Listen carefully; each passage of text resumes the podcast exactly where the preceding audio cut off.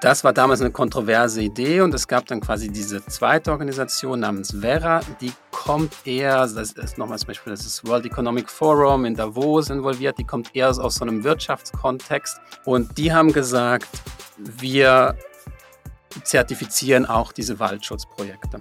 Und das ist dann nicht mehr nur einfach ein Baum, der hätte gefällt werden können und geschützt wird, sondern da geht es dann um, um Waldflächen, die sind so groß wie ganze Staaten.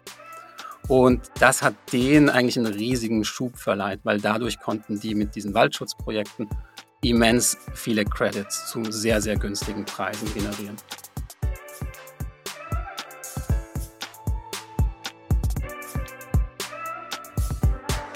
3, 2, 1. Boah, das klärt hier richtig. In dem heiligen Raum hier. Herzlich willkommen zu Folge 81 des Npower Podcasts. Heute geht es um das Thema CO2-Zertifikate, alles Schrott oder vielleicht ja auch eventuell was Gutes, was Hilfreiches. Wir haben ja schon mal über Emissionshandel gesprochen. Das war Folge 43, da haben wir mit Wolfgang Eichheimer über den ETS gesprochen. Aber heute soll es jetzt nicht um diesen Emissionshandelsmarkt gehen, sondern um das Thema von freiwilligen CO2-Zertifikaten, also freiwilliger CO2-Kompensation. Und ihr habt das ja vielleicht auch schon mal gesehen, wenn ihr Produkte gekauft habt oder auch beispielsweise, wenn ihr verreist oder wie auch immer, gibt es ja die Möglichkeit, äh, diese CO2-Emissionen, die durch das Produkt oder durch die Aktion, die man getätigt hat, zu kompensieren. Und das basiert eben ganz häufig auf freiwilliger Kompensation. Und das haben einige Unternehmen doch relativ stark genutzt. Und jetzt ist vor wenigen Wochen eine Recherche rausgekommen von der Zeit, The Guardian und einer, einer investigativen Plattform, die heißt Source Material. Und die haben herausgefunden, dass das doch nicht alles ganz so glänzt, wie es eigentlich scheint und vielleicht ja das ein oder andere da im Argen liegt. Und einen der Journalisten, die an dieser Recherche beteiligt waren, haben wir heute bei uns im Podcast, der uns über dieses ganze Thema ein bisschen mehr erzählen wird, über CO2-Zertifikate und was das alles mit sich auf sich hat. Und deswegen herzlich willkommen bei uns im Podcast, Tin Fischer. Hi, freut mich hier zu sein. Cool, dass du da bist. Äh, ich habe es ja schon gesagt, wir reden jetzt heute so ein bisschen drüber, was, was sind eigentlich CO2-Zertifikate, warum brauchen wir die, beziehungsweise wie funktioniert auch dieser Handel mit den CO2-Zertifikaten. Dann werden wir explizit eben über, diesen, über diese Recherche nochmal sprechen, also was ihr da rausgefunden habt und ja, was da vielleicht die Problemchen dahinter sind bei den CO2-Zertifikaten. Und am Ende dann nochmal so einen kleinen Ausblick auch in die Zukunft geben. Also wie geht's denn jetzt eigentlich weiter? Was sind da die nächsten Schritte? Bevor wir aber inhaltlich rein starten, Tin, magst du dich einmal kurz vorstellen? Was machst du und was hat dich denn jetzt motiviert, dich mit diesem Thema zu beschäftigen? Äh, gute Frage. Ähm, also ich bin Journalist, Datenjournalist. Das heißt, ich beschäftige mich immer mit Zahlen und Statistik und äh, arbeite sehr viel für die Zeit und ähm, habe da schon seit längerer Zeit mit einer Kollegin, Hanna Knut, die Redakteurin ist bei der Zeit, äh, auch schon Recherchen gemacht, äh, vor ein paar Jahren schon zum, äh, da ging es einfach ums Thema Bäume pflanzen und eine Organisation namens Plant for the Planet die in diesem ganzen Bäumepflanz-Hype sehr groß geworden ist. Und unsere Frage war dann, als wir diese Recherche abgeschlossen hatten, was ist eigentlich noch, was steckt eigentlich noch viel mehr dahinter, nämlich die Idee, sie halt nicht nur mit Bäumepflanzen Emissionen zu kompensieren, sondern halt in sehr viel größeren Stil mit diesen CO2-Zertifikaten. Und da sind wir dann vor einem Jahr dann drauf gestoßen. Ähm, also haben wir da eine interessante Quelle gefunden, mit der wir irgendwie dann Zugang zu dem Thema hatten und ähm, haben uns dann da reingestürzt, ähm, zusammen mit den Kollegen vom Guardian und von Source Material. Sind wir sehr, sehr gespannt, was dabei rausgekommen ist. Bevor wir gleich anfangen, Julius hat noch ein, zwei, drei, vier Entweder-Oder-Fragen vorbereitet. Genau, natürlich, so wie immer. Hi Tin, schön, dass du dabei bist. Freue mich sehr darüber, heute mit dir auch darüber sprechen zu können. Tin, hier kommen die, deine vier Entweder-Oder-Fragen. Du wohnst in Berlin. Du kommst zwar aus der Schweiz, aber du wohnst in Berlin. Und Berlin ist ja verschrien dafür, alles ist Bio, alles ist top. Deswegen lieber Bio von Alnatura oder lieber Bio von Aldi? ich kauf kein Bio. Gar kein Bock. Okay, dann, du hast ein Buch geschrieben und das hast du eben auch schon genannt und zwar linke Daten, rechte Daten. Deswegen die Frage an dich, lieber linke Daten oder lieber rechte Daten? Im, Im, Zweifel linke Daten. Ähm, aber immer beide, immer beide im Blick. Okay, genau, auf dem, auf dem Buchcover stehen auch, ist eine, ist eine ja, ist eine Brille, die, weiß gar nicht, wie heißen die, die, die Teile der Brille, die dafür sorgen, dass die Brille Stabilität bekommt. Die Bügel. Die gibt es in die beide Richtungen auf der. Genau, Genau, die Brillenbügel. Warum sind da zwei Brillenbügel drauf? In Ah. beide Richtungen. Also da sind vier drauf. Die, die Brillenbügel gehen sozusagen in beide Richtungen. Und äh, äh, die Idee ist quasi, dass es eine, eine Brille ist, die man aus. Also geht ja grundsätzlich in dem Buch darum, dass man auf ein und dieselbe Statistik guckt, aus einer linken Perspektive und aus einer rechten Perspektive. Das ist auch so symbolisiert durch diese Brille. Ähm, und was völlig anderes in ein und denselben Daten sieht. Also das fand ich immer so spannend, dass man eigentlich immer so ein bisschen so tut, als seien irgendwie die Daten, so die Fakten und äh, die erklären einem jetzt, wie die Welt tatsächlich ist. Aber teilweise guckt man auf ein und dieselbe Statistik aus einer linken und aus einer rechten Perspektive und, und sieht irgendwie was völlig anderes darin. Und das fand ich immer faszinierend. Ähm, und genau darüber habe ich ein ganzes Buch geschrieben. Zinn, was man bei dir auf der Website noch sieht, dass du ganz viele Deutschlandkarten machst. Hm. Äh, und deswegen die Frage an dich: äh, lieber Deutschlandkarte dazu machen äh, über politische Kreise in Deutschland oder lieber da, wo David Hasselhoff aufgetreten ist? David, David Hasselhoff auf jeden Fall. Das ist auch übrigens mein, mein, mein Lieb- ich mache ja sowohl investigative äh, Datenrecherchen als auch ähm, einfach so lustige Sachen äh, oder einfach so Nonsenskarten, wie eben beispielsweise, wo David Hasselhoff schon überall Looking for Freedom live gesungen hat.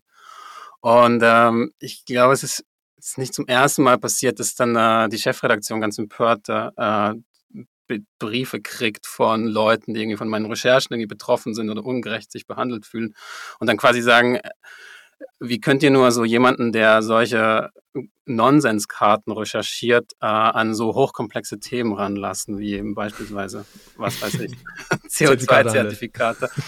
ähm, ja, man versucht da immer so ein bisschen meine Seriosität da in, in, äh, in Misskredit zu ziehen. Naja, man kann ja, genau, kann ja trotzdem irgendwie guter, Wissens äh, guter, guter wissenschaftlich arbeitender Journalist sein und trotzdem irgendwie einen Sinn für Humor haben.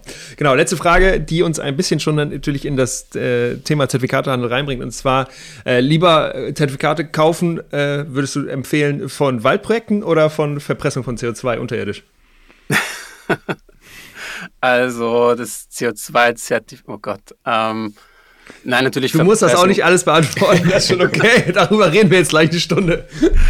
Genau, also auf keinen Fall von Waldprojekten. Aber ich glaube, die für Verpressung, äh, ich glaube, da kann ich mir kein einziges leisten. Ich glaube, die sind so teuer momentan. Äh, da würde ich, Ja, dann würde ich lieber 600, diese 700 Euro drei pro Dollar, Tonne. Dollar für, ein, für ein Waldprojekt ausgeben. Wunderbar. Gut, dann lass uns doch, genau, dann lass uns doch wirklich ins Thema reingeben, nachdem wir jetzt hier ein bisschen Vorgeplänkel gemacht haben, lieber Tin. Und zwar kannst du uns mal mitnehmen. Ähm, Zertifikate. Was sind eigentlich CO2-Zertifikate? Wie, warum, warum brauchen wir sie? Oder warum sind sie irgendwie immer wichtiger geworden in den letzten Jahren auf globaler Ebene? Genau, also das, womit wir uns beschäftigt haben, sind ja die, äh, ich habe das ja schon gesagt, äh, es geht um den freiwilligen Emissionsmarkt, also da, wo man, äh, das ist jetzt nicht der ETS, also nicht der europäische Emissionsmarkt, ähm, also nicht dieser Compliance Market, ähm, sondern es ist so der, der unregulierte Markt, der daneben entstanden ist. Ähm, was sind Zertifikate? Ist, ähm, manche sagen, äh, böse Zungen sagen, äh, eine Lizenz zum, zur Umweltverschmutzung. Ähm, ich darf quasi eine CO Tonne CO2 ausstoßen, kauf mir ein Zertifikat, auf dem steht, dass irgendwo auf der Welt irgendjemand anders eine Tonne CO2 eingespart hat, eben beispielsweise indem er einen Baum gepflanzt hat oder einen Baum nicht gefällt hat. Ähm, und kann mir dadurch einreden oder einbilden, dass ich irgendwie CO2-neutral bin, was theoretisch natürlich auch funktioniert, wenn, wenn, wenn alle Zahlen in dieser Rechnung irgendwie stimmen. Ähm, manche bezeichnen es auch als Ablasshandel. Ähm, es geht so ein bisschen in die ähnliche Richtung. Aber genau, das ist eigentlich das System dahinter. Genau, aber es ist jetzt gar nicht, also es ist nicht alles schlecht, ne? Also das, das wollen wir, glaube ich, auch, oder wäre, glaube ich, wichtig, wenn wir das von Anfang an auch gleich klar haben. Dieser freiwillige Emissionshandel, der ist jetzt, der sorgt ja schon dafür, oder im besten Falle sorgt er dafür, dass tatsächlich Zertifikate ja, zertifizieren, dass irgendwo CO2 eingespart wurde. Und dass eben woanders das dann eben, ich will nicht sagen, emittiert werden darf, aber grundsätzlich ist es ja keine schlechte Idee. Kannst du nochmal sagen, wa warum, also was, was sind das für Firmen zum Beispiel, die da sich solche Zertifikate kaufen und warum kaufen denn Menschen und Firmen solche Zertifikate auf diesem unregulierten freiwilligen Markt? Genau, also ich glaube, man muss sich so ein bisschen die Geschichte des Marktes anschauen und dann sieht man eigentlich auch relativ schnell, wo die Probleme sind äh, oder auch wo, wo die guten Ideen liegen oder lagen. Ähm, also das begann so, äh, wenn wir jetzt wirklich den, den, freiwilligen Markt uns nur anschauen, dann haben wir so vor 15 Jahren ähm, kommen so, werden diese Regeln aufgestellt oder eben diese Organisation Vera, die eigentlich so ein bisschen diesen Markt zusammenhält. Es gibt noch eine, eine konkurrierende Organisation namens Goldstandard.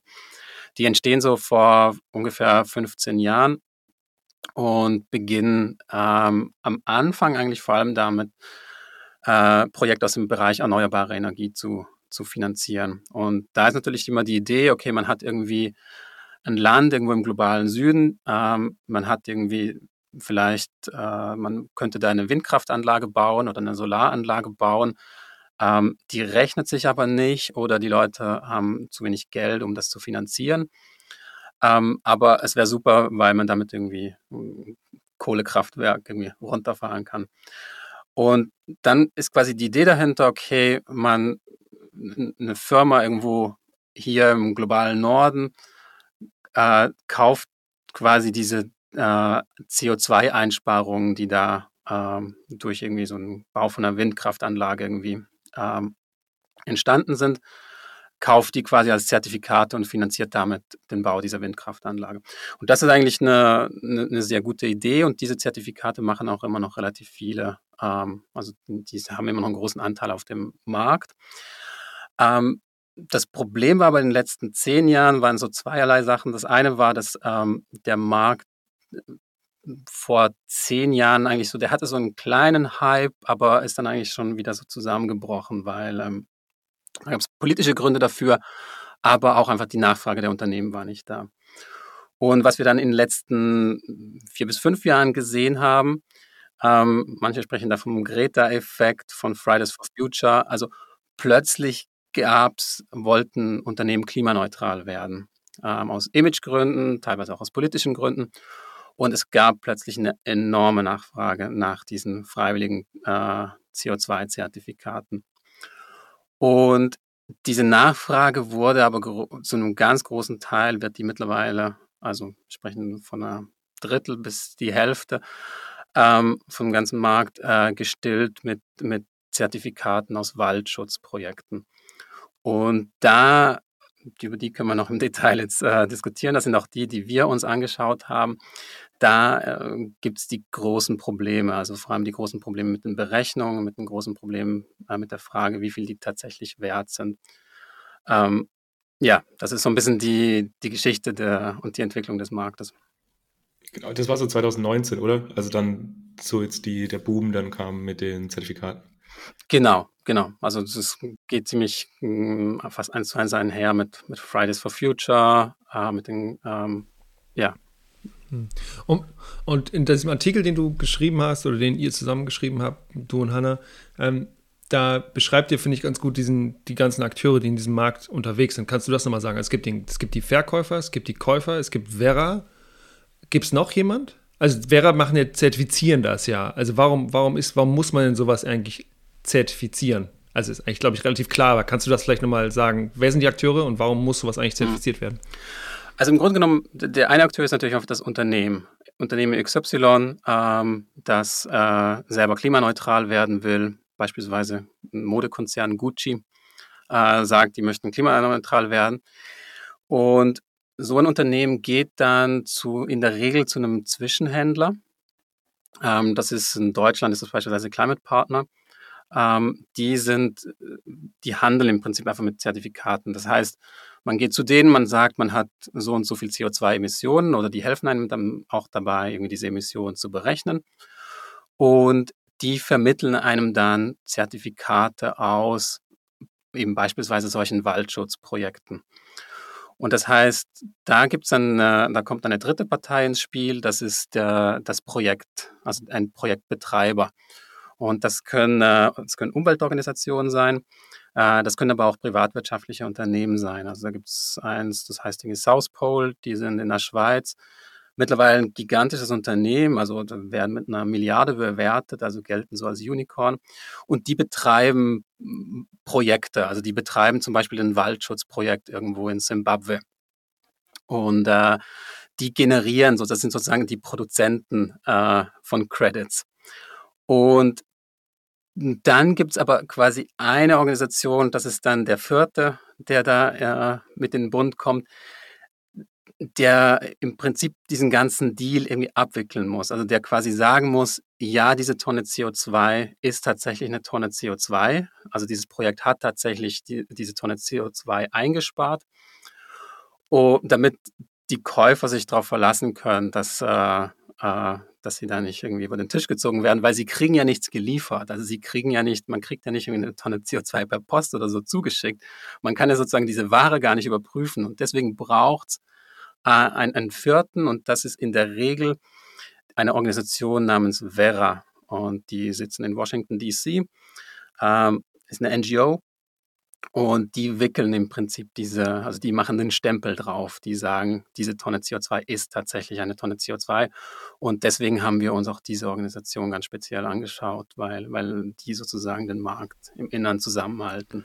Und, solch, und so eine Organisation wie Vera sendet dann jemand hin zu so einem Projekt in Simbabwe oder in Peru, glaube ich. Habt ihr noch ein anderes Beispiel in diesen Artikeln? Also die gucken, gehen da hin und gucken wirklich, wären diese Bäume jetzt tatsächlich abgeholzt worden oder auch nicht. Also die sind, die entscheiden, ob das jetzt fair war oder richtig war oder eben auch nicht.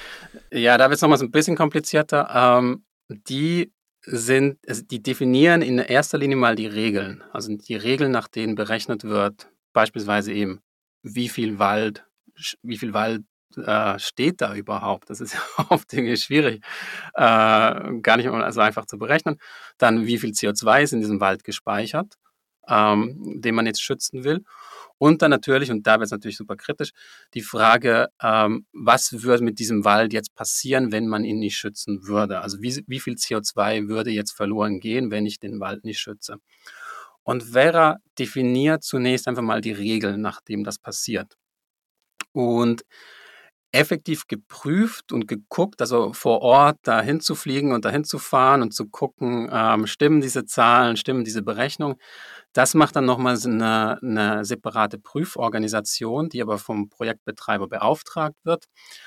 Und das ist so eine Organisation wie, wie, wie der TÜV. Also ähm, das sind spezielle Prüforganisationen, die gibt's, da gibt es eine Handvoll auf der Welt, die das machen und die geben quasi dann den, den Stempel drauf.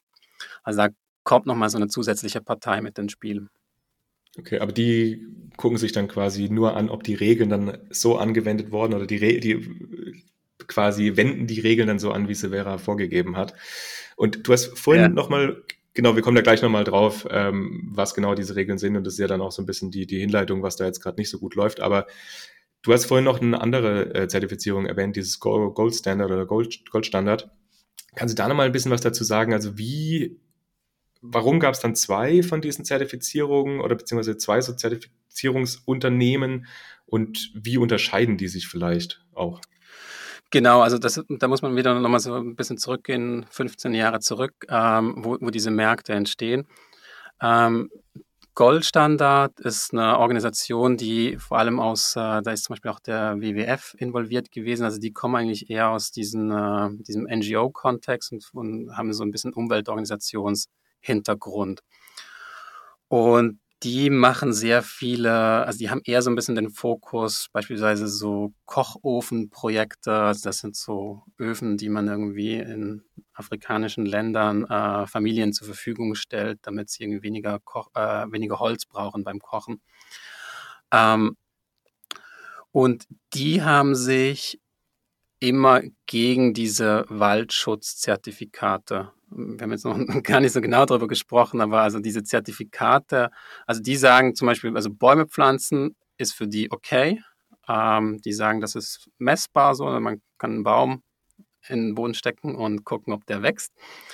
Ähm, aber die andere Idee war ja dann, okay, könnte man quasi auch eben äh, ein, ein, ein Zertifikat generieren, indem man einen Baum nicht fällt, also indem man einen Baum stehen lässt äh, von dem man sagt, wenn ich ihn nicht schützen würde, dann würde der gefällt.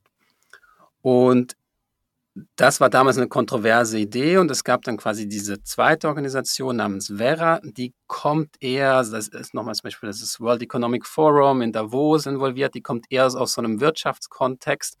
Ähm, also die haben auch bis heute irgendwie äh, Verbindungen, also gute Beziehungen auch zur, zur Privatwirtschaft, zu äh, Unternehmen, die da in den Boards mit, äh, mit drin sitzen. Ähm, und die haben gesagt, wir zertifizieren auch diese Waldschutzprojekte. Also diese, und das ist dann nicht mehr nur einfach ein Baum, der hätte gefällt werden können und geschützt wird, sondern äh, da geht es dann um, um Waldflächen, die sind so groß wie ganze Staaten. Und das hat denen eigentlich einen riesigen Schub verleiht, weil dadurch konnten die mit diesen Waldschutzprojekten immens viele Credits zu sehr, sehr günstigen Preisen generieren. Ja, ich finde es schon spannend. Also genau, das ist ein, ein, guter Punkt, den du jetzt gesagt hast, dass es im Prinzip um diesen Waldschutz geht. Also jetzt nicht ums Bäume pflanzen, sondern einfach nur dieses, ja, wir kriegen jetzt ein Zertifikat dafür, dass wir was nicht tun. Und das ist ja auch schon immer so die, die, glaube ich, eine Grundsatzfrage auch. Also ob das denn so sinnvoll ist oder nicht. Aber ich würde sagen, dann lass uns doch jetzt mal so ein bisschen über dieses, dieses Problem sprechen. Also warum sind denn diese Zertifikate so stark in der Kritik und was ist denn jetzt so ein bisschen dieser, ja, ich nenne es jetzt mal Skandal oder diese, diese, diese Missstände, die ihr im Prinzip ja auch in der Recherche aufgedeckt habt? Hm. Genau, also das, äh, das Problem, was natürlich entsteht, ist, wir, wir haben es da immer mit einem hypothetischen Szenario zu tun. Also wenn ich jetzt, äh, anders als wenn ich, eine, wenn ich jetzt eine Windkraftanlage baue, dann weiß ich ziemlich genau, wie viele Emissionen die einspart. Ich kann das messen, so da die Anlage wird gebaut, es wird dadurch weniger Kohlestrom äh, verbraucht, so ich kann das messen. Wenn ich mich jetzt aber hinstelle und sage, ich habe ja einen Wald, von dem ich annehme, dass er gefällt worden wäre oder dass er gerodet worden wäre. Und dann kriege ich quasi Credits, wenn das nicht passiert das ist zunächst mal eigentlich schon eine gute Idee. Also das Konzept von, es geht ja schlussendlich um das Konzept von einem Naturschutzgebiet, das funktioniert ja auch. Also das ist ja auch ein, sehr sinnvolles Konzept und das hat ein Konzept, was sich bewährt hat. Aber ich habe jetzt natürlich, wenn ich jetzt Betreiber von so einem Projekt bin, ein immenses Interesse daran, ein absolutes Horrorszenario für, für diesen Wald anzunehmen. Also ich habe natürlich ein immenses Interesse daran zu sagen, also wenn ich nicht sofort diesen Wald schützen würde, dann würde der in, in, in 30 Jahren komplett gerodet. Und weil je, sozusagen, je schlimmer das Szenario ist, was ich annehme und was ich irgendwie zertifizieren lassen kann, desto mehr Credits generiere ich. Und das ist eigentlich genau das, was passiert ist. Also diese Regeln von Vera, die sie aufgestellt haben, waren so durchlässig. Ähm, dann kommen noch diese ganzen Interessenkonflikte hinzu, ähm, dass schlussendlich das, den Projektbetreibern einfach konstant gelungen ist, absolute Horrorszenarien anzunehmen für, für ihre Wälder, die, wo, wo einfach überhaupt nicht plausibel war, dass die überhaupt äh, jemals eingetreten sind oder, oder über alle Projekte quasi jemals hätten eintreten können. Und da ist dann auch das, also das ist auch der Fokus an unserer Recherche gewesen. Ähm, einfach äh, da mal mit zusammen mit Wissenschaftlern das quasi gegenzurechnen, da können wir auch noch später vielleicht drüber sprechen, wie die das dann gemacht haben, äh, gegenzurechnen, sind diese Horrorszenarien überhaupt realistisch gewesen. Ja, ich finde es ganz spannend. Kannst du vielleicht noch mal so ein bisschen, ähm, ich meine, es waren auch so ein, zwei Zahlen in den, äh, in den Artikeln drin, also wie viel Prozent der Zertifikate eigentlich da äh, problematisch sind. Kannst du da noch mal ein bisschen was dazu sagen? Genau, also die Dimension, von der wir reden, also der Emissionsmarkt, der freiwillige Emissionsmarkt, ähm, der hat mittlerweile eine Größenordnung von so 400 Millionen Tonnen CO2, äh, die jetzt im Jahr 2021, was ein Boomjahr war, ähm, wurden da umgesetzt. Ähm, das heißt, das ist schon fast in der Dimension des jährlichen CO2-Ausstoßes von, von Deutschland. Also Deutschland, glaube ich, 700 Millionen, irgendwie sowas. Äh, und wir sind dabei 400 Millionen. Und Vera hat auf diesem Markt einen Marktanteil von äh, ungefähr 75 Prozent, also die dominieren wirklich diesen Markt.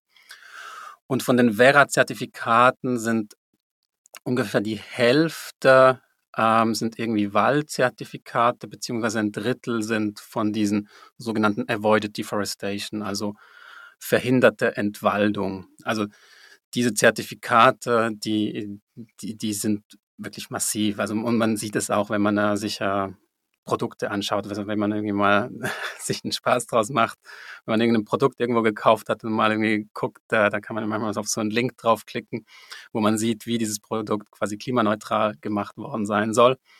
Da stecken praktisch immer irgendwie Wald, Waldschutzzertifikate drin, gerade auch bei diesen Konsumprodukten, weil einfach Wälder irgendwie wahnsinnig beliebt sind und Wälder zu schützen ist irgendwie, das kommt bei den Kunden irgendwie gut an. Ist ja auch billig, ne? Also das ist ja auch das, ja, genau. das, ja, das genau. Billigste ist einfach nichts zu tun. Und deswegen also quasi zu sagen, ja, wir machen jetzt nichts, wir roden den Wald nicht und dafür kriegen genau. die Zertifikate, ist das ja schon auch wahrscheinlich für die Unternehmen einfach sehr kostengünstig auch am Ende des Tages. Sind das denn Unternehmen, die sowas immer betreiben? Also du hast jetzt, du hast diese Beispiele aus, aus Zimbabwe, du hast dieses Yaka, Yakumama in Peru, ja. glaube ich. Genau, ich muss immer reinzoomen, damit ich dann wieder nicht so. Äh, sind, also sind das denn Firmen, die solche Projekte dann betreiben? Oder sind das staatliche Organisationen? Das ist wirklich ganz, ganz, ganz unterschiedlich. Also äh, es gibt äh, also viele so Umweltorganisationen, ähm, teilweise dann auch zusammen mit irgendwie den, beispielsweise zusammen mit der peruanischen Umweltbehörde. Ähm, also diese Konstrukte gibt es. Ähm, dann gibt es wirklich einfach privatwirtschaftliche Unternehmen, die das einfach wirklich nur als einfach als Geschäft sehen. Ähm, und ja, also es sind so, das verteilt sich äh, ganz gut und es kommt dann auch immer ein bisschen aufs Thema drauf an. Ja, jetzt nochmal eine ein bisschen technischere Frage und zwar in diesem Artikel, den ihr da habt, dann schreibt ihr von verschiedenen Arten von Zertifizierung, zum Beispiel VM0004 und VM0007. Kannst du noch mal sagen, also was sind da die Unterschiede, die dann da in diesen Zertifizierungen gewählt sind? Sind das verschiedene Arten von Projekten oder also weiß ja, ich auch nicht. Also kannst ja. du das noch mal so ein bisschen erklären, damit wir wir versuchen so ein bisschen Nischenwissen hier rauszubringen. Deswegen hier gebt nur uns noch mal ein bisschen Nischenwissen, lieber Tim. ähm, ja, da, äh, wir, wir, haben da auch Monate gebraucht, um das zu verstehen. Also weil es einfach super super kompliziert ist und das ist by the way auch, glaube ich, der Grund, weshalb dieser Markt äh, so lange irgendwie so unter dem Radar war, weil es einfach Wahnsinn, der, im Prinzip sind alle Informationen über diesen Markt sind irgendwie öffentlich verfügbar, aber einfach begraben unter einem Berg von äh, wirren Projektbeschreibungen, hunderte Seiten lang, äh, voller Formeln und Statistiken. Also man, man, braucht da wahnsinnig viel, um irgendwie da durchzusteigen. Äh, was du erwähnt hast, äh, VM 0007 ist äh, eine, genau. So, ist, ist eine sogenannte Methodologie oder eine Methode. Und das ist quasi eine, eine Regel, mit dem man jetzt in dem Falle eine, äh, ein Waldschutzprojekt berechnen kann. Also mit der man eben festlegt, äh, wie viel CO2 bindet das bereits, wie viel CO2 wird da in den nächsten zehn Jahren verloren gehen äh, oder in den nächsten 30 Jahren. Und da, das ist eins von den Regelwerken. Ähm, das Schräge jetzt an dem Markt ist, man würde jetzt denken, wenn man jetzt zu Vera geht, da gibt es einfach ein Regelwerk für äh, Waldschutzzertifikate, aber so ist es nicht. Also Vera hatte so ein bisschen die Idee, die vielleicht damals super clever klang, aber vielleicht nicht ganz so clever war, dass quasi jeder im Prinzip eine Methode, also so ein Regelwerk pitchen konnte und irgendwie vorschlagen konnte und sagen, hey, ich habe hier eine Art und Weise, wie man diese, diesen Wald, diese ent vermiedene Entwaldung berechnen könnte. Hier ist äh, mein Regelwerk. Und die Idee war dann, das kostet sehr viel, das zu entwickeln, aber dafür kriegt man dann für jeden Credit, der quasi mit dem Regelwerk generiert wird, kriegt der Entwickler dann irgendwie einen Cent. Und dadurch gibt es eine ganze Reihe von, von Regelwerken, und die Projekte können sich selber aussuchen, nach welchem Regelwerk sie sich berechnen lassen wollen. Und natürlich habe ich dann natürlich auch als Autor von so einem Regelwerk halt ein Interesse, vielleicht das nicht, relativ lax zu machen. Ne? Nicht ein super ja. striktes Regelwerk zu machen, genau. So, dass es dir am besten passt, ja. das ist genau, dass es für die, für die Projektentwickler super ist, das ist irgendwie. Ähm, und deswegen gibt es eine ganze Reihe von solchen Regelwerken und die Credits sind dann, äh, bei jedem Credit wird dann quasi immer auch mitgesagt, nach welchem Regelwerk er generiert wurde. Und äh, VM, VM7 ist, ist äh, eins der beliebtesten, auf dem, äh, für, für, für vermiedene Entwaldung. Ist es so, dass ähm, die Zertifikate jetzt nur in der, von der Berechnungsmethode so ein bisschen fragwürdig sind bei diesen Waldschutzprojekten oder auch tatsächlich, dass beispielsweise ein Zertifikat mal mehrfach verkauft worden ist, weil das gibt es ja auch manchmal jetzt bei Erneuerbaren, ja. dass da so lange hin und her geschoben wird, bis ein Zertifikat irgendwie zweimal dann vorhanden ist. Also gab es da auch sowas? Also es gibt das ganz große Problem und da kommen wir nochmals auf eine ganz, ganz andere Ebene. Ähm, das ist das Double Counting. Und das ist gar nicht so sehr das Problem, dass ein Zertifikat doppelt verkauft wird, sondern im Prinzip hat bislang dieser freiwillige Emissionsmarkt so funktioniert. Ähm, diese Projekte sind alle in irgendwo im globalen Süden, also in Nicht-Industrienationen. Und das hing, äh, hängt damit zusammen, dass nach dem Kyoto, Kyoto, Kyoto Klimaabkommen ähm, sozusagen nur die Industrieländer ja Emissionsziele hatten. Und wenn jetzt ein Land wie Deutschland irgendwie Wald stehen hat oder Wald rodet oder aufforstet, dann geht dieser Wald, ist automatisch Teil der Klimabilanz von Deutschland und es wird automatisch Teil der Klimaziele von Deutschland. Das heißt, wenn ich irgendwie in Deutschland einen Baum pflanze, kann ich den nicht meiner persönlichen Klimabilanz abziehen oder auch als Unternehmen kann ich den nicht meiner persönlichen Klimabilanz abziehen, weil dieser Wald schon in der Klimabilanz von Deutschland drin ist. Ein Land wie Peru war natürlich aber nicht Teil äh, des Klimaabkommens von Kyoto, weil eben Entwicklungsländer äh, keine entsprechenden Klimaziele hatten. Also konnte ich problemlos als Unternehmen nach, nach, Peru gehen und dort einen Baum pflanzen und sagen, hey, diese CO2, diese CO2-Kompensation gehört quasi mir, weil ich habe diesen Baum gepflanzt und der fließt in keine andere CO2-Bilanz ein. Und das hat sich dann aber geändert und Peru war es natürlich egal. Also Peru hat gesagt, wir haben sowieso keine Klimabilanz, so wenn ihr dann, wenn ihr behaupten ja, wollt. Ja, klar, verdient noch was dabei. Ja. genau, die haben einfach, die haben dafür Geld gekriegt und denen war es ja auch egal, äh, welcher Betrag dann darauf stand. Also ob dann irgendwie der, dieser Baum eine Tonne CO2 oder zehn Tonnen CO2 kompensieren soll. Peru war das egal. Das Ganze verändert sich jetzt mit dem Pariser Klimaabkommen, weil plötzlich alle Länder der Welt Klimaziele haben. Das heißt, wenn ich jetzt einen Baum in Peru pflanze, dann ist der automatisch, gehört er zur Klimabilanz von Peru. Und deswegen kann ich mir plötzlich als Unternehmen auch nicht mehr an, eigentlich diesen Baum eigentlich nicht mehr anrechnen. Und da haben wir jetzt das Problem tatsächlich vom Double Counting. Das heißt, wir haben im Grunde genommen das Problem, dass wenn ich Klimakompensationsprojekte irgendwo im globalen Süden betreibe, dass ich mir zwar als Unternehmen hier in Deutschland sagen kann, das sind meine CO2-Credits, aber eigentlich sind diese CO2-Credits äh, bereits in der Klimabilanz von Peru mit drin. Und dass die, und wir haben noch, eigentlich noch gar nicht so eine richtige Lösung dafür. Also eigentlich haben wir noch ein, ein riesiges Problem, einfach, dass, dass all diese Credits im Prinzip doppelt gezählt werden. Also die sind in zwei Klimabilanzen mit drin. Und eine Lösung, die jetzt irgendwie darin, wird darin bestehen, zu sagen, dass man ein sogenanntes, jetzt wird sehr, sehr nerdig, äh, ein sogenanntes Corresponding Adjustment vornimmt. Ähm, das heißt quasi, wenn ich in Peru einen Baum pflanze, als Unternehmen in Deutschland, dann muss ich sozusagen zur peruanischen Regierung gehen, oder zur Umweltbehörde gehen und sagen, hey Leute, zieht bitte diesen, ein, diese eine Tonne CO2, zieht die eurer Klimabilanz ab damit die offiziell ich die eingespart habe und ich die meiner Klimabilanz anrechnen kann. Ähm, und jetzt, äh, wenn das dann tatsächlich äh, der Fall sein wird, dann ändert sich natürlich das ganze Spiel, weil jetzt ist plötzlich Peru nicht mehr egal, wie viele CO2-Credits dieser Baum jetzt generiert. Plötzlich ist da halt Peru und sagt so, äh, nee, dieser Baum hat keine 10 Tonnen CO2 kompensiert. So groß ist dieser Baum nicht. Ähm, das ist vielleicht eine Tonne CO2, wenn es gut kommt. Ähm, also das ist sozusagen der, da, und da wird sich jetzt auch politisch irgendwie äh, groß was ändern.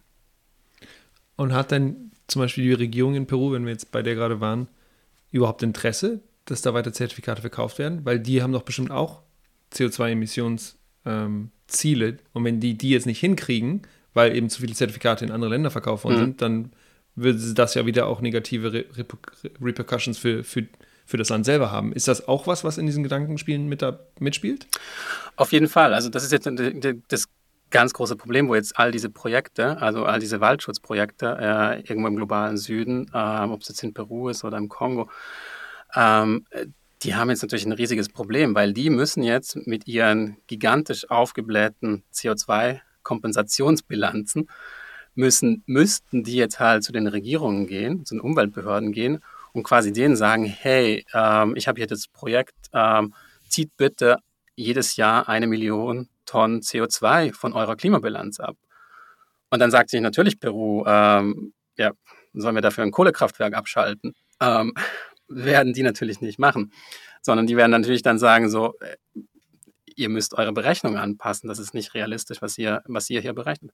Oder, und das ist halt das andere Problem, ähm, wenn es dann natürlich eine korrupte Behörde ist, ähm, also in Peru jetzt weniger das Problem ist, aber in anderen Ländern das größere Problem sein kann, ähm, kann ich halt auch irgendwie vielleicht irgendwie einfädeln, dass diese Million Tonnen CO2 dann trotzdem irgendwie ihr mhm. Corresponding Adjustment. Dass die dann drin bleibt, ja, okay. Genau, und deswegen, da gibt es auch, das wird schon nochmals äh, äh, sehr spannend jetzt in den nächsten Jahren, was, was da passiert. Cool, cool. Tin, sag nochmal, in eurem Artikel habt ihr ein paar Wissenschaftler angefragt, ob die das vielleicht mal nachvollziehen können, wie, wie Vera da diese, ja, diese Methodologien entwickelt hat und ob die überhaupt irgendwie relevant und praktisch und sinnvoll sind in der Art und Weise, wie sie, wie sie entwickelt wurden. Und da habt ihr mit einem Herrn Thales West von der Universität Amsterdam und von einem anderen Herrn, ich glaube Alejandro Guizar Coutinho, gesprochen von der University of Cambridge. Kannst du mal sagen, wie da, wie seid ihr auf die gekommen und was sind so die Ergebnisse, die, die in ihren Analysen, yeah. zu denen die in ihren Analysen gekommen sind? Genau, also die haben man muss dazu auch sagen, die haben schon, äh, also diese, die haben diese Paper gemacht, die auch schon eine Weile draußen waren. Also der Wests-Studie war schon von, die erste Studie war schon vor ein paar Jahren erschienen, äh, die von Gisa auch. Und was die eigentlich gemacht haben, ist, die haben, deren Fragestellung war, rückblickend zu fragen, stimmen diese Szenarien, die diese Projekte gezeichnet haben? Also wenn da ein Wald Gebiet ist und ein Projektbetreiber gesagt hat, wenn ich dieses nicht schützen würde, ähm, wäre das in 10, 30 Jahren komplett gerodet. Und die haben sich hingesetzt und gesagt, okay, können wir quasi irgendwie überprüfen, ob das tatsächlich gewesen wäre, weil der Wald steht ja noch. Ist das jetzt wirklich, weil das Projekt so gut funktioniert hat und dieses so gut geschützt wurde oder waren es vielleicht einfach andere Faktoren? Und was die dann gemacht haben, ist, ähm, jetzt im Falle von Salas West, der hat so eine Methode angewendet, die heißt äh, Synthetic Proxies. Und das ist jetzt wieder sehr, sehr nerdig. Ähm, aber sehr gut, sehr gut. Vereinfacht gesagt, also der hat sich dann quasi vergleichbare Gebiete gesucht, das hat einen Algorithmus programmiert und quasi im gleichen Land jeweils nach ähnlichen Gebieten gesucht und geguckt, was ist auf diesen Gebieten passiert. Also Gebiete, die ähnlich nah an der, an der Straße sind, ähnliche Topografie haben und so weiter. Und oder ähnliche Bevölkerungsdichte und einfach eine ganze Reihe von Faktoren äh, äh, definiert und nach ähnlichen Gebieten gesucht und dann jeweils vielleicht so fünf Gebiete gefunden und die dann in einem künstlichen Vergleichsgebiet zusammengefasst und einfach geguckt, was ist da eigentlich passiert. Also Gebiete, wo der Wald nicht geschützt wurde, um halt zu zeigen, hat dieser Schutz, den das Projekt vorgibt, hat der tatsächlich funktioniert. Und hat einfach in den meisten Fällen festgestellt, dass mit diesen Wäldern manchmal gab es da auch Deforestation, die weitergegangen ist, aber äh, meistens ist es einfach in, im gleichen Maße weitergegangen, wie es auch auf, auf dem Projektgebiet weitergegangen ist. Und konnte damit zeigen, dass die, die meisten Credits eigentlich überhaupt nicht äh, gerechtfertigt waren, weil eben diese Horrorszenarien auf, die hätten ja auf diesen Vergleichsgebieten dann irgendwie eintreten müssen, aber die sind einfach nirgendwo eingetreten. Und, und konnte halt auf diese Art und Weise zeigen, dass äh, das sehr unwahrscheinlich ist, dass diese Projekte und die meisten von diesen Projekten überhaupt irgendwie Entwaldung in, in, einer, in einer relevanten Art und Weise gebremst haben. Und Gieser, äh, der hat eine ähnliche Studie gemacht, der hat aber ein bisschen, statt, also einfach einen methodischen anderen Ansatz gewählt, sondern der hat nicht so nach einzelnen großen Vergleichsgebieten gesucht, sondern der hat so nach kleinen Pixeln gesucht, ähm, also noch ganz 30 mal 30 Meter äh, Gebiete und, und quasi immer geguckt, wo finde ich so für, für jeden einzelnen Pixel einen vergleichbaren Pixel äh, außerhalb von einem Projektgebiet. Und was ist mit dem passiert? Ist da die Entwaldung? Also sind da die Bäume gefällt worden? Und kommt insgesamt zu einem ganz ähnlichen Ergebnis. Und das sind die beiden Wissenschaftler. Ähm, wie hatten wir die gefunden? Ähm, wir hatten also vor allem unser Kollege vom Guardian, äh, Patrick Greenfield, ähm, er war auch mit dem einen, glaube ich, schon in Kontakt, ähm, einfach weil ähm, er auch schon auf den, mit, äh, in diesem Bereich gearbeitet hatte. Äh, ich hatte auch schon mal damit Silas West mal telefoniert und, ähm, und wir wussten dadurch, dass er, also Silas West, äh, an, an einer neuen Studie arbeitet. Also der hatte zuerst sozusagen seine Methode in Brasilien erprobt und da mal eine kleinere Studie dazu gemacht. Und der war halt gerade dabei, ähm, diese Studie global zu adaptieren und sehr viel mehr Projekte anzuschauen. Und das war dann für uns eine gute Gelegenheit, einfach da auf diesen fahrenden Zug aufzuspringen. Und wir mussten dann aber noch, wir mussten quasi diese Studie nehmen, aber diese Studie hatte nicht die, die hat quasi nur sich angeguckt, wie viele Tonnen CO2 diese Projekte tatsächlich eingespart haben. Und wir mussten dann halt das mit den Vera-Datenbanken abgleichen und gucken, wie viele Credits haben diese Projekte effektiv generiert und mussten das, also haben sozusagen nochmals auf diese Studie aufgebaut. Und äh, kamen dann so zu diesem Ergebnis, dass die Projekte, die er sich angeschaut hat, und das war eine ganze Reihe, ähm, insgesamt äh, im Durchschnitt äh, ihre Emissionen um äh, über 90 Prozent über, übertrieben haben oder ihre Emissionskompensation übertrieben haben. Und man davon ausgehen muss, dass äh, über 90 Prozent von diesen Zertifikaten wertlos sind. Weil das ist nämlich, da, das sind ja schon krasse Daten, ne? Ja, also das sind jetzt nicht irgendwie 3%, 5%, 8%, ja, sondern ja. eben 90 Prozent. Und ich glaube, da liegt ja auch irgendwie so der, ja, der größte Knackpunkt, den ihr, den ihr auch freigelegt habt, oder? Auf jeden Fall. Also, und also ganz ehrlich, also mit den Leuten, mit denen wir gesprochen haben, ähm, das sind nicht überraschende Werte. Also es gibt vielleicht noch diese Diskussion, sind es jetzt 80 Prozent, sind es 70 Prozent? Äh, sind es 90 Prozent.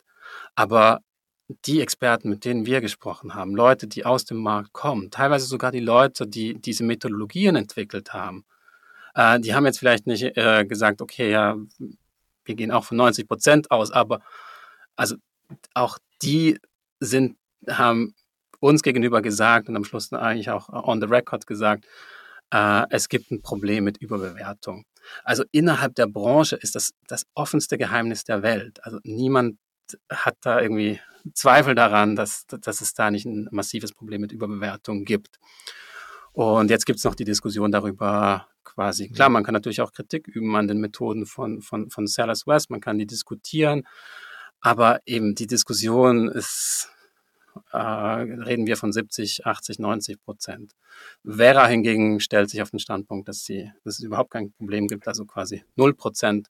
Ähm, das Unternehmen South Pole hat, äh, die mussten jetzt gerade äh, die Prognose oder ihre Kompensation von ihrem, einem ihrer größten Projekte massiv nach unten äh, korrigieren. Da stellt sich jetzt der CEO hin und sagt, er sei ganz überrascht, äh, er hätte eher so mit 5 bis 10 Prozent Überbewertung von seinem Projekt gerechnet kann man ihm glauben oder nicht. Ja, krass. Aber äh, also hat es jetzt wirklich auch diese Konsequenz daraus, also dass jetzt so überbewertete Projekte dann auch neu bewertet werden? Also ist das jetzt auch so was, jetzt bei South Pole hast du gerade gesagt, aber ist es auch, keine Ahnung, bei anderen Projekten, dass man sagt, man schaut sich das jetzt nochmal im Detail an und nimmt dann im Zweifelsfall auch nochmal Zertifikate ja. irgendwie raus? Also wird es irgendwie nochmal. Also Vera stellt sich unter, äh, auf den Standpunkt, dass im Prinzip auch keine Zertifikate, selbst wenn, wenn irgendwie vollkommen offensichtlich ist, dass ein Zertifikat niemals hätte generiert werden dürfen, es werden keine Zertifikate gelöscht. Also das ist irgendeine Standard-Policy.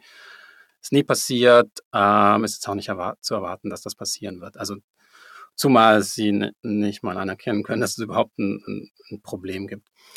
Ähm, also die Zertifikate, die bleiben auf dem Markt. Ähm, was jetzt eigentlich stattdessen passiert, ist, dass es sehr viele Unternehmen gibt, die jetzt, äh, also auch viele Startups, die jetzt neu gegründet werden, die jetzt sozusagen versuchen, Credits, also auch Vera-Credits, nochmals nachzubewerten.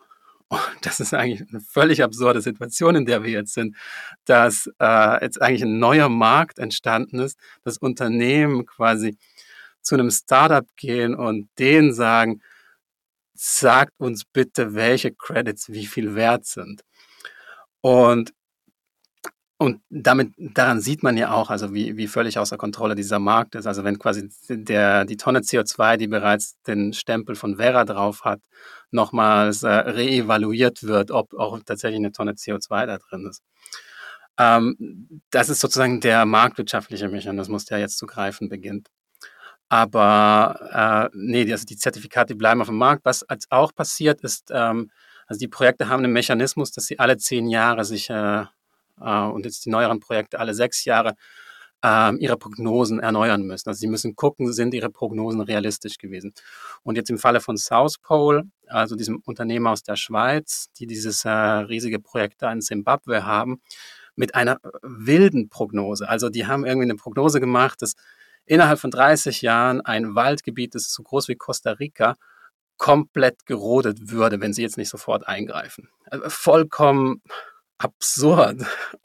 Und, und die müssen jetzt, das ist jetzt genau zehn Jahre her, das ist schon so ein bisschen mehr, sie konnten noch, wegen Corona konnte man das noch so ein bisschen rauszögern.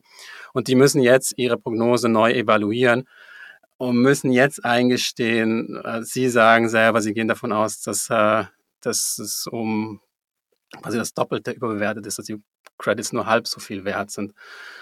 Experten äh, gehen da eher noch so davon aus. Es gab jetzt noch keine detaillierte Berechnung von diesem Projekt, aber äh, ich könnte mir vorstellen, dass auch der Wert noch äh, recht optimistisch ist.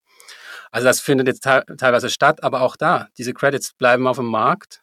Ähm, die werden nicht gelöscht. Ähm, Gucci kann sich immer noch klimaneutral nennen, obwohl sie äh, diese, mit, mit, diesen Zertifikaten sich äh, ihre CO2-Bilanz ausgeglichen haben. Also es bleibt einfach alles so bestehen.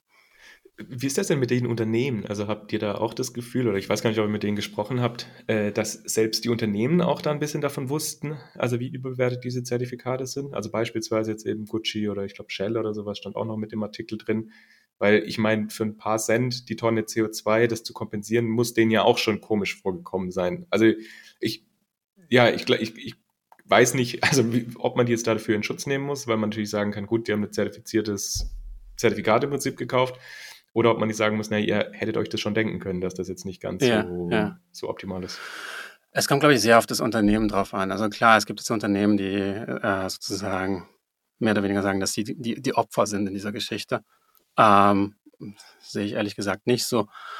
Ähm, natürlich haben sie sich darauf verlassen, dass, dass dieser Standard irgendwie solide ist. Aber also Unternehmen, die sich so ein bisschen mehr mit diesem Thema beschäftigt haben. Und wir sprechen ja von Unternehmen, die wirklich große, mittlerweile große Abteilungen haben für Nachhaltigkeit, für Klimaneutralität.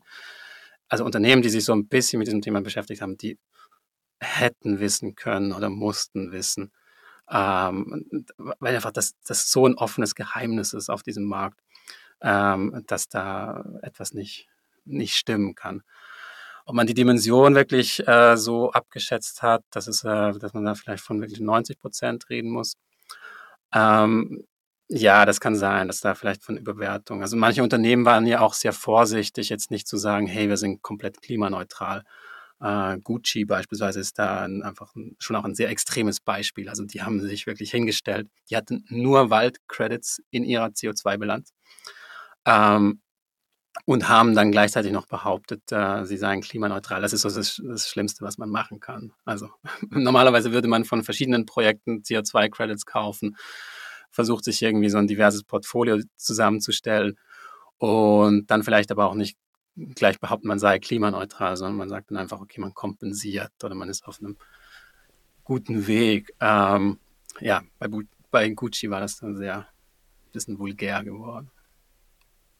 Ja. Wenn wir jetzt sagen, okay, es gibt da einfach große Herausforderungen und auch einfach auch institutionelle ja, Schwierigkeiten vielleicht. Können wir noch mal ein bisschen über die Zukunft reden, wie sich das jetzt so entwickeln kann? Also du hast ja eben schon gesagt, okay, diese Projekte werden jetzt im Zweifel nicht mehr alle zehn Jahre neu analysiert, sondern eben vielleicht alle sechs Jahre, was schon mal irgendwie sinnvoll ist. So, ich glaube, mit dieser Öffentlichkeit, die, diese, die dieser Markt jetzt bekommen hat, müssen sich vielleicht ein paar Personen oder ein paar Firmen auch ein bisschen mehr, äh, ja, ein bisschen, bisschen, bisschen wärmer anziehen vielleicht. Also vielleicht verändert sich da was auch in den institutionellen ähm, Veranlagung. Ähm, in eurem Artikel habt ihr aber auch irgendwie geschrieben, dass ihr am Ende nochmal bei Vera wart und dass die eigentlich, hast du eben auch gesagt, eigentlich so gut wie nichts eingestanden haben und eigentlich so ein bisschen Business as usual weitermachen wollen. Jetzt ist es ja so, dass das ja nur der freiwillige Markt ist und wenn wir das mit dieser Energiekrise oder Energiewende nicht so hinkriegen und wir immer mehr in diese Klimakrise reinrutschen, in der wir ja eigentlich schon tief drin sind, ähm, dann wird es ja wahrscheinlich irgendwie auch dann dazu kommen, dass wir irgendwann nicht nur Einzelpersonen und freiwillige Menschen haben oder Firmen, die da Zertifikate kaufen sollen, sondern eben auch Staaten.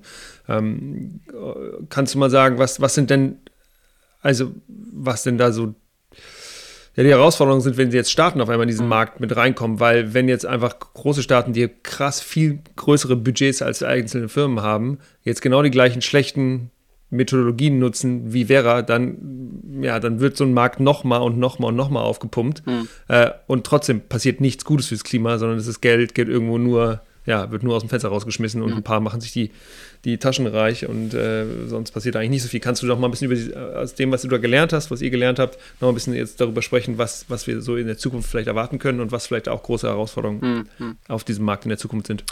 Genau, also ich glaube, es gibt äh, die eine Dimension ist tatsächlich halt die äh, der dieser äh, Compliance Markets, also dieser staatlichen Emissionsmärkte, die jetzt überall auf der Welt entstehen, so nach dem Vor Vorbild des europäischen Emissionsmarkts. Und vom europäischen Emissionsmarkt, das muss man auch ganz klar sagen, so der funktioniert mittlerweile relativ gut. Der hat auch einen anderen Mechanismus, also der hat diesen Cap and Trade, hat, da gibt es eine Obergrenze von CO2-Zertifikaten, die die Unternehmen zur Verfügung gestellt kriegen und mit denen müssen sie irgendwie wirtschaften.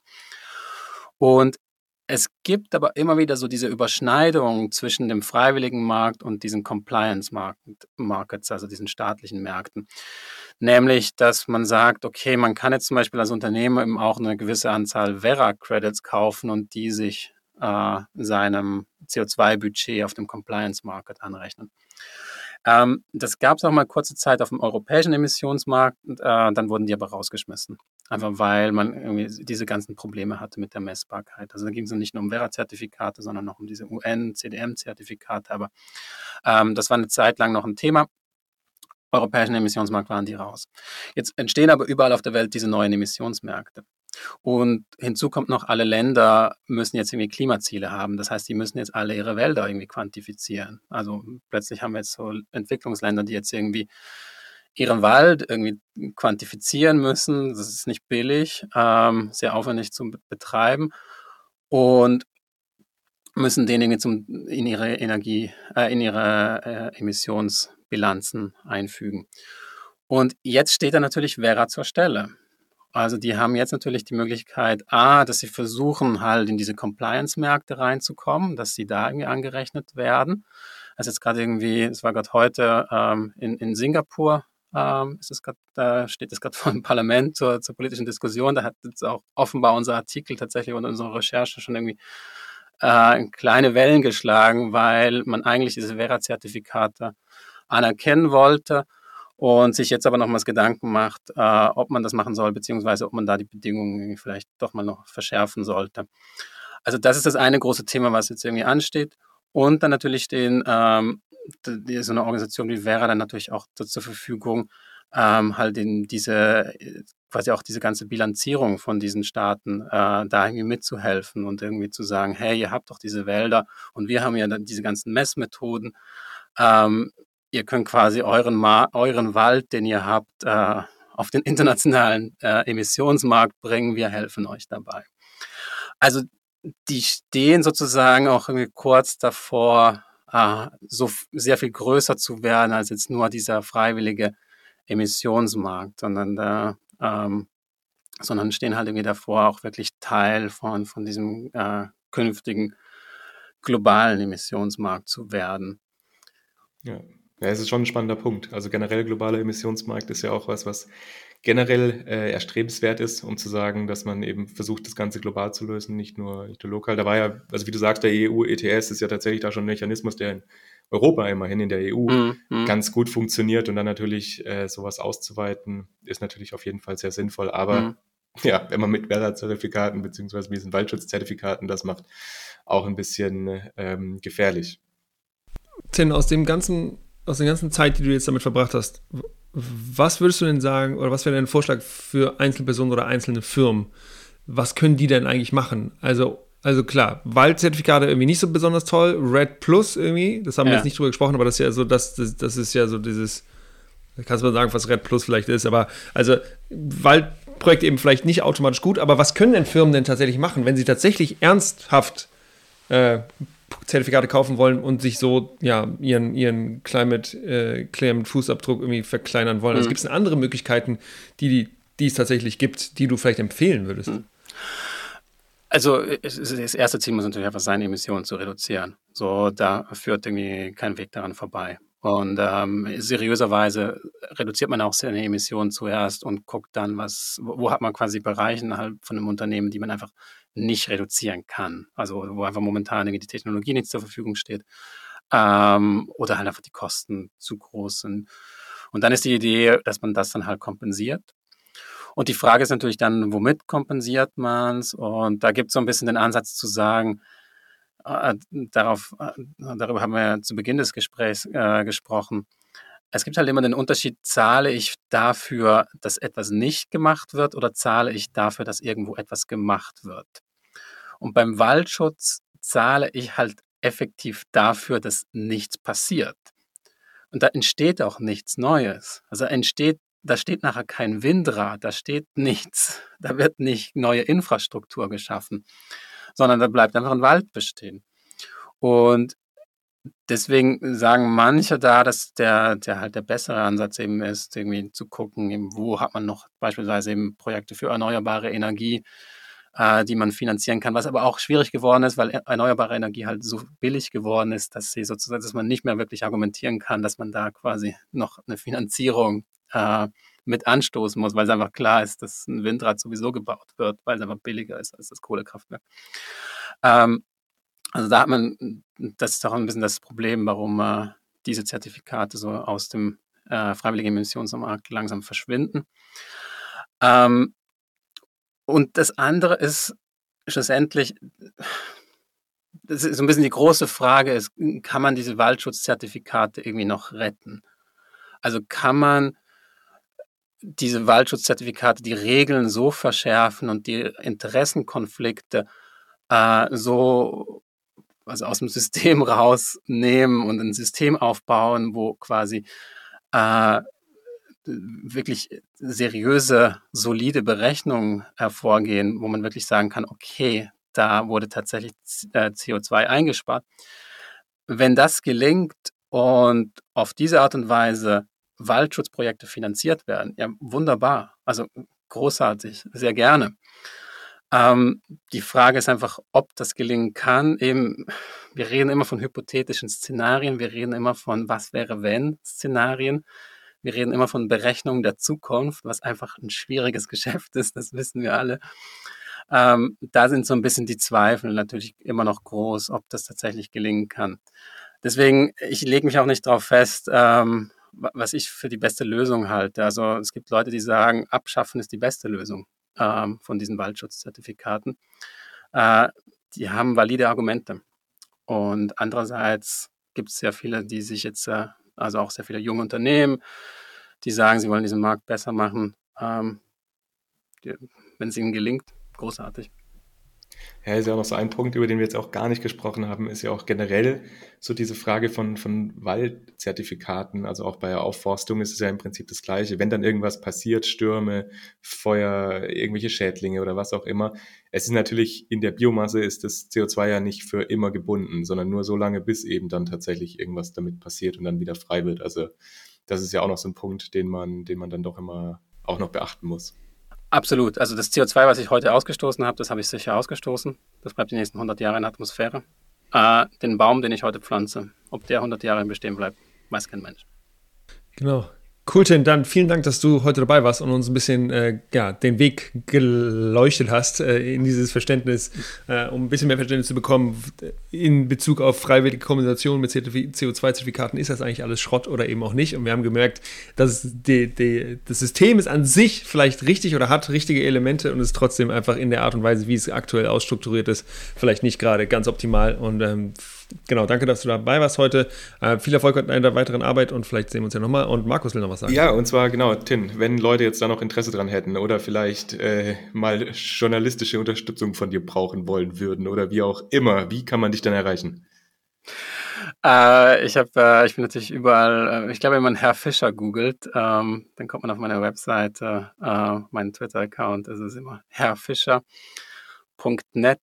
Ähm, genau, da kann man mich erreichen. Ich kann nicht auf alle Mails antworten, leider, aber wir kriegen immer wieder, also ich kann das auch so sagen, also als Investigativjournalist, man kriegt äh, die, die oft Hinweise für die besten Geschichten kommen irgendwie aus dem, aus dem Publikum von Leuten, die äh, einem etwas zu sagen haben.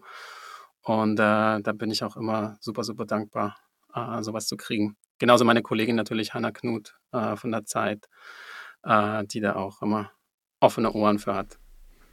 Cool. Genau. Und genau, hoffentlich bleibt ihr diesem Thema treu. Ich finde das sehr wichtig, also genau äh, solche, solche Sachen da auch eben ja, tiefer zu recherchieren, um genau solche Missstände dann irgendwie aufzudecken, dass das gesamte System Energie, Energiewende, Klimaschutz einfach auch transparenter und besser wird. Deswegen, Tin, vielen lieben Dank. Ich kann mich auch nur Julius anschließen. Es hat super viel Spaß gemacht. Viel Erfolg mit deinen weiteren Projekten und vielleicht sieht man sich ja. Bis ja, bald. Vielen, vielen Dank. Danke Ciao. euch für die Zeit. Bis bald.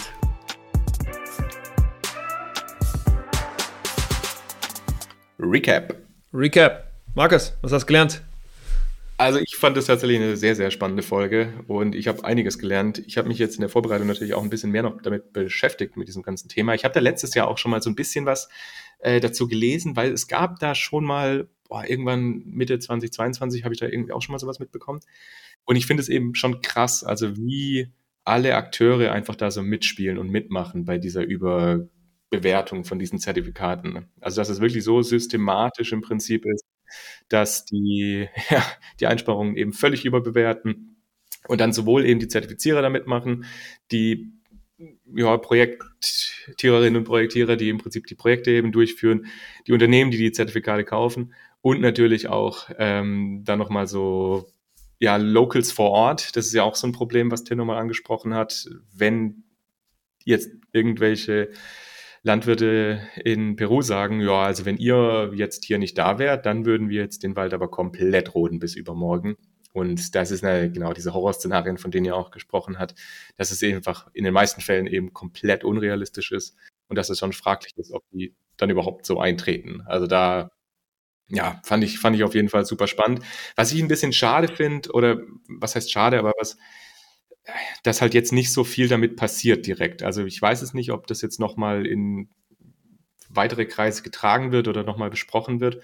Aber es ist ja jetzt nur, dass einzelne Projekte nochmal neue Zertifizierungen bekommen, beziehungsweise dass die jetzt nach unten korrigiert werden. Aber gerade eben, dass dieses Unternehmen Vera, dass die eben sagen, nö, also das ist nach unseren Regeln gemacht, das ist schon okay, das ist zertifiziert. Also dass da gar nichts unternommen wird, um, um die Gesamtbilanz wieder auszugleichen, weil die Einsparungen, die sind ja schon in den ganzen Emissionsbilanzen irgendwo auf, also die tauchen ja auf.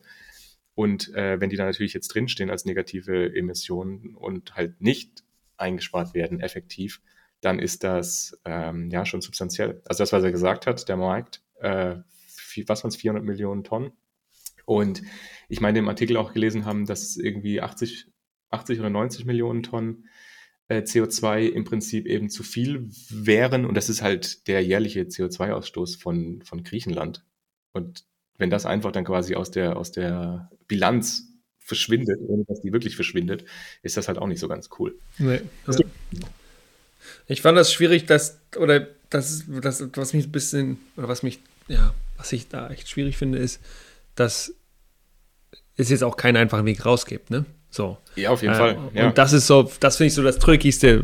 Auf der einen Seite kannst du natürlich sagen, das läuft alles nicht richtig und das ist natürlich auch ne, richtig, muss man ja auch sagen und du musst ja auch Kritik üben. Aber ich finde es dann eben schön, wenn es irgendwie einen guten Weg rausgeben würde und es scheint ein bisschen vertrackt zu sein, dieses System. Und erst recht, wenn wir jetzt darüber nachdenken, dass auch für äh, äh, ganze Länder oder Nationen eben in solche Emissionshandel ähm, mit eintreten über den europäischen Emissionshandel hinaus, dass da eben nochmal äh, ganz viel Tor und Tür geöffnet werden kann, dass da noch mehr Schindluder getrieben wird. Und ich glaube, das ist super wichtig, dass es da jetzt solche Analysen gab, allein, dass dann eben dieser, dieser, dieser Compliance-Market eben nicht zum Beispiel auf diesen Waldzertifikaten aufgebaut wird, äh, sondern dass jetzt da eben vielleicht mehrere Policymaker auch und PolicymakerInnen auch das mitbekommen haben, dass das da eben schwierig ist und dass das dann eben nicht Vorschub geleistet wird, dass noch viel, dass ein noch größeres, noch viel größeres System geschaffen wird, was auf den gleichen Schwachpunkten aufbaut wie das aktuelle freiwillige System.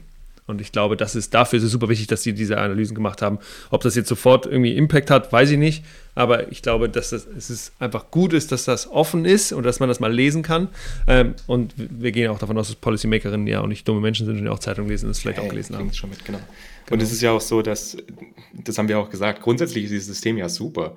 Also zu sagen, ich habe unvermeidbare Emissionen oder vielleicht möchten, also es kann ja auch sein, dass Personen das tun möchten. Also ich weiß ja jetzt nicht, wenn man beispielsweise eben in Urlaub fliegt und nicht darauf verzichten möchte, aber eben diese Kompensation leisten möchte für einen adäquaten Preis, ist das ja auch gut, dass es sowas gibt, also dass man sowas machen kann. Aber wenn das dann eben durch solche Zertifikate für wenige Cent pro Tonne CO2 möglich ist, da ja, ist das dann einfach ein bisschen schwierig und ja, es ist halt auch irgendwo Greenwashing, gerade für die Unternehmen. Wobei da genau. haben wir jetzt auch nochmal einen neuen Artikel, der kam jetzt auch irgendwie von ein paar Tagen raus. Ähm, dass einige Unternehmen jetzt wohl dieses Label klimaneutral dann doch von ihren Produkten wieder entfernen, um eben genau in solche Fallen nicht reinzutreten. Genau, du willst ja auch als Firma eigentlich einen Beitrag leisten oder viele von ja. Firmen wollen einen Beitrag leisten und dann ja, da irgendwas drauf zu drucken, was vielleicht nicht richtig ist, dann sorgst du auch dafür, dass du Angriffsfläche hast. Und das wollen ja Firmen auch nicht. Und das ist ja auch verständlich und richtig. Genau. Nee, genau, deswegen, ihr Lieben, schön, dass ihr dabei wart bis zum Ende und unser Recap auch noch gehört habt. Äh, wir hoffen, dass ihr was gelernt habt. Wir freuen uns darüber, weil das ist der, warum wir das hier machen. Wir machen das natürlich auch, um mit tollen Menschen irgendwie die Möglichkeit haben, eine Dreiviertelstunde zu schnacken. Aber wir sorgen, wollen ja eigentlich dafür sorgen, dass ihr was lernt, damit wir zusammen das hinkriegen. Und deswegen ist es wichtig, dass wir auch solche Themen, die vielleicht einfach nicht so schön sind, wie mal wieder ein neues Windrad bauen oder sowas, auch hier im Podcast besprechen, ähm, um einfach auch, ja, offen zu legen, wo Schindluder, Schindluder getrieben wird. Und trotzdem ist es wichtig, dass wir dabei nicht ähm, die Hoffnung verlieren, sondern einfach weitermachen, weil in jedem System gibt es Ungereimtheiten, in jedem System gibt es Dinge, die nicht gut laufen und deswegen ist es trotzdem wichtig, sie anzusprechen und dann zu, da, weil nur dann können wir dafür sorgen, dass sie besser werden. Deswegen, ihr Lieben, kauft einfach keine Waldzertifikate, sondern was anderes äh, oder sorgt einfach dafür, das hat der Tinder auch gesagt, ähm, möglichst viel einsparen, einsparen. selber einzusparen. Ja. Genau. Gut, das war's von uns. Wir freuen uns wieder, wenn ihr nächste, in zwei Wochen wieder dabei seid. Dann gibt es eine Folge zu CCS, Carbon Capture Storage, mit ein paar KollegInnen von Fraunhofer. Und bis dahin wünsche ich euch alles Gute. Und wenn ihr Lust habt, freuen wir uns über E-Mails. Und wenn ihr Lust habt, könnt ihr natürlich auch immer per Twitter oder LinkedIn mit uns Kontakt aufnehmen. Also dann, bis dann. Bye, bye. Ciao. Tschüssi.